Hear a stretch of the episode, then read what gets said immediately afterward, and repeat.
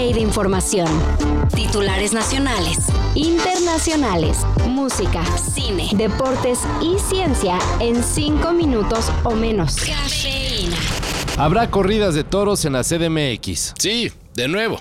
Ayer ministros de la Suprema Corte desecharon la suspensión por amparo con la que se congeló desde el 2022 la fiesta brava en la capital del país. La crueldad eh, implica que quien inflige dolor goce con ese sufrimiento de aquel al que le inflige dolor.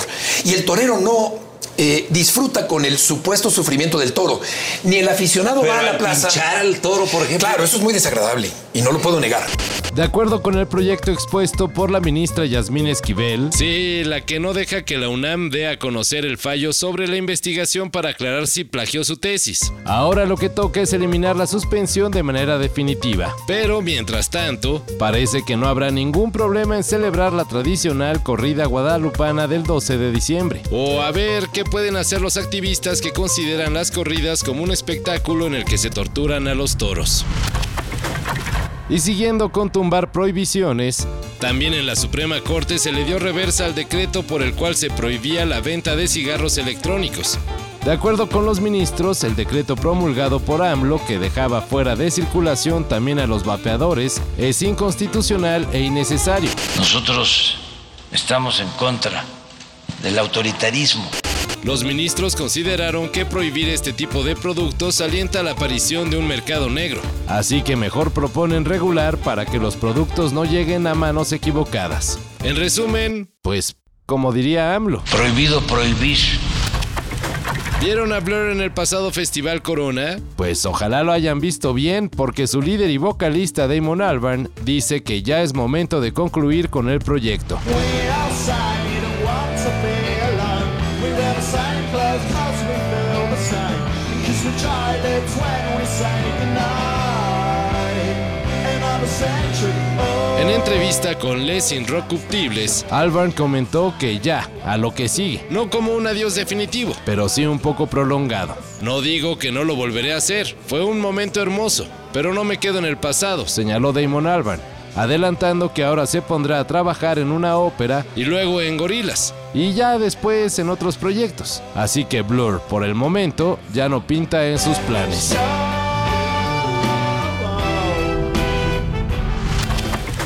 No habrá descenso ni ascenso en el fútbol mexicano.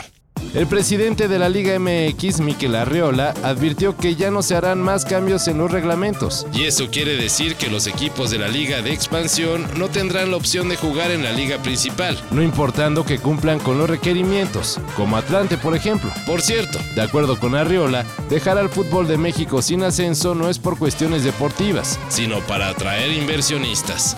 Pero pues ya que estamos hablando de la Liga MX, ayer el América goleó en casa al Atlético de San Luis por 5 a 0.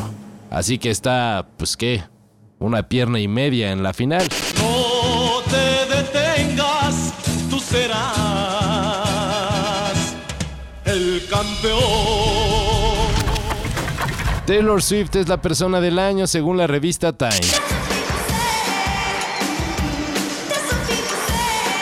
Como cada año, la publicación estadounidense otorgó el título a la persona que más dio de qué hablar a nivel internacional. Y bueno, pues, ¿quién más sino Taylor? Además del impacto que ha tenido en la música, Time tomó en consideración la influencia que Taylor Swift tiene en millones de personas. Y la revitalización de las economías de los lugares a los que llegó con su Eras Tour. Una gira que es considerada como la más exitosa de la historia. Además, Time resaltó que en ediciones pasadas el título de persona del año era exclusivo de políticos y empresarios. Pero pues ya que estas figuras están fracasando ante los ojos del público, Mejor se optó por una persona que es considerada como una fuente de inspiración. You're doing a disservice to Beyonce to compare her to Taylor Swift because Taylor is in another galaxy. I was a Taylor hater. I'm going there because my wife wants to go. I've been making fun of this girl for a decade. And within one song, I'm standing up. I knew you were trouble when you walked in. I felt like such a phony. Todo esto y más de lo que necesitas saber En sopitas.com. El guion corre a cargo de Álvaro Cortés y yo soy Carlos el Santo Domínguez. Cafeína. Un shot de noticias para despertar. lunes a viernes por sopitas.com y donde sea que escuches podcasts.